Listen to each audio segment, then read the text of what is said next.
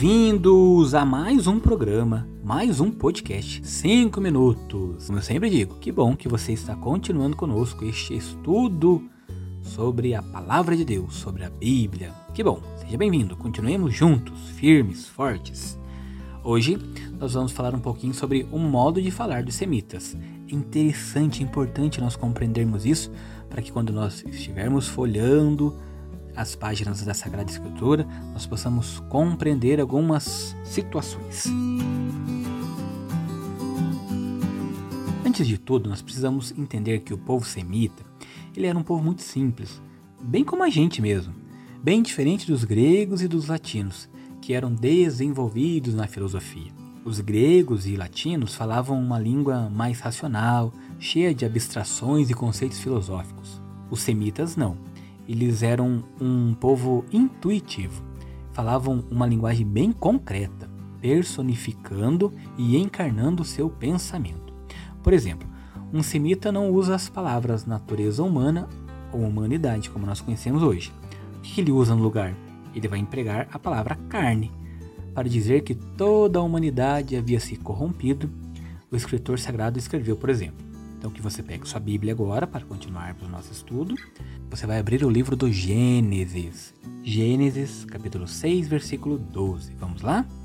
Deus olhou para a terra e viu que estava perdida, porque toda a carne, viu? Havia se corrompido sobre a terra. Toda a carne. Então, ao invés de falar toda a humanidade havia se corrompido, eles falam carne. Esta carne significa todos o ser humano. E assim nós vamos compreendendo então o modo de falar deles. Para dizer, por exemplo, que a mulher tinha a mesma natureza do homem, Adão se expressou com esta linguagem concreta e materializada. Peguem aí, continue em Gênesis, capítulo 2, versículo 23. Achou? Muito bem, vamos lá. Eis agora aqui, disse o homem, o osso de meus ossos e a carne de minha carne ela se chamará mulher, porque foi tirada do homem. Carne da minha carne, ou mesmo, ou do mesmo jeito podemos dizer, da mesma natureza humana, ou humanidade, tem a mesma humanidade.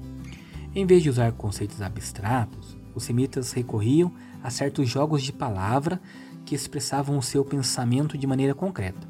Por exemplo, para dizer que estava decidido a morrer, o hebreu dizia que ponha sua carne entre os dentes. Ainda a expressão trazer a vida na palma da mão significa também estar prestes a morrer. E por quê? Porque o que está na mão está para ser entregue.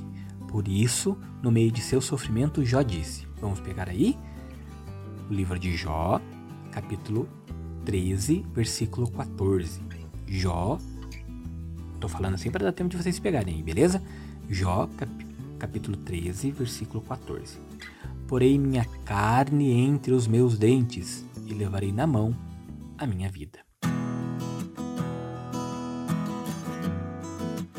Na profecia de Isaías, temos um exemplo muito bonito onde aparece bem como a linguagem bíblica concretiza ao máximo a fala de Deus, para dizer que a misericórdia de Deus está bem perto, fala que Deus não tem mão curta e para dizer que Deus está sempre atento às nossas preces, fala que Deus não é duro de ouvido. Vamos ver? Abra a sua Bíblia no livro de Isaías. Isaías, capítulo 59, versículos 1 e 2. Acharam? Isaías 59, capítulo, versículos 1 e 2, tá bom? Diz assim: não, a mão de Javé não é curta para salvar, nem os seus ouvidos é tão duro que não possam ouvir. Antes, são os vossos pecados que criaram um abismo entre vós e o vosso Deus. Por causa de vossas iniquidades, ele escondeu de vós o seu rosto para não vos ouvir. Quem não leva em conta essas coisas próprias da língua do povo que escreveu a Bíblia, não vai nunca entender a palavra de Deus, porque a palavra de Deus, ao ser transmitida pelo homem, recebeu toda essa embalagem humana. Deus, aceitou que a sua palavra eterna, viva e verdadeira, ao ser transmitida, se revestisse de roupagem humana do povo simples que a escreveu. É bom sabermos disso, porque senão vamos achar que a Bíblia é lenda e fantasia. Por exemplo, o caso de Adão e Eva, da cobra e da fruta. Essas figuras literárias não nos interessam. Trata-se de um modo de falar personificando tudo, mas atrás desta fantasia existe uma verdade divina que Deus quer transmitir a cada um de nós. É a rejeição do seu plano de amor por parte do homem, bem como as desastrosas consequências deste rompimento.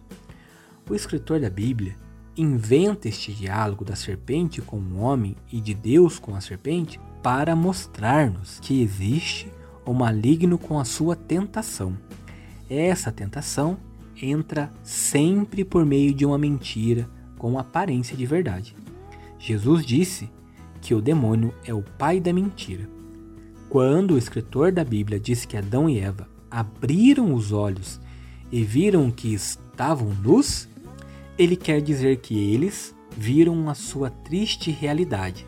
Ver-se nu é perceber-se o seu nada, a sua miséria extrema, o vazio de seu coração, visto que o homem havia perdido a amizade com Deus, ou o estado de justiça original.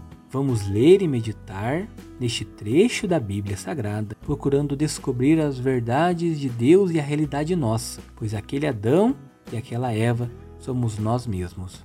Fica aí como dever de casa para vocês até o nosso próximo programa lerem o livro de Gênesis, no capítulo 3, versículo de 1 a 13. Gênesis, capítulo 3, versículos de 1 a 13. Cinco minutos, fica por aqui. Voltamos no nosso próximo programa. Um abraço!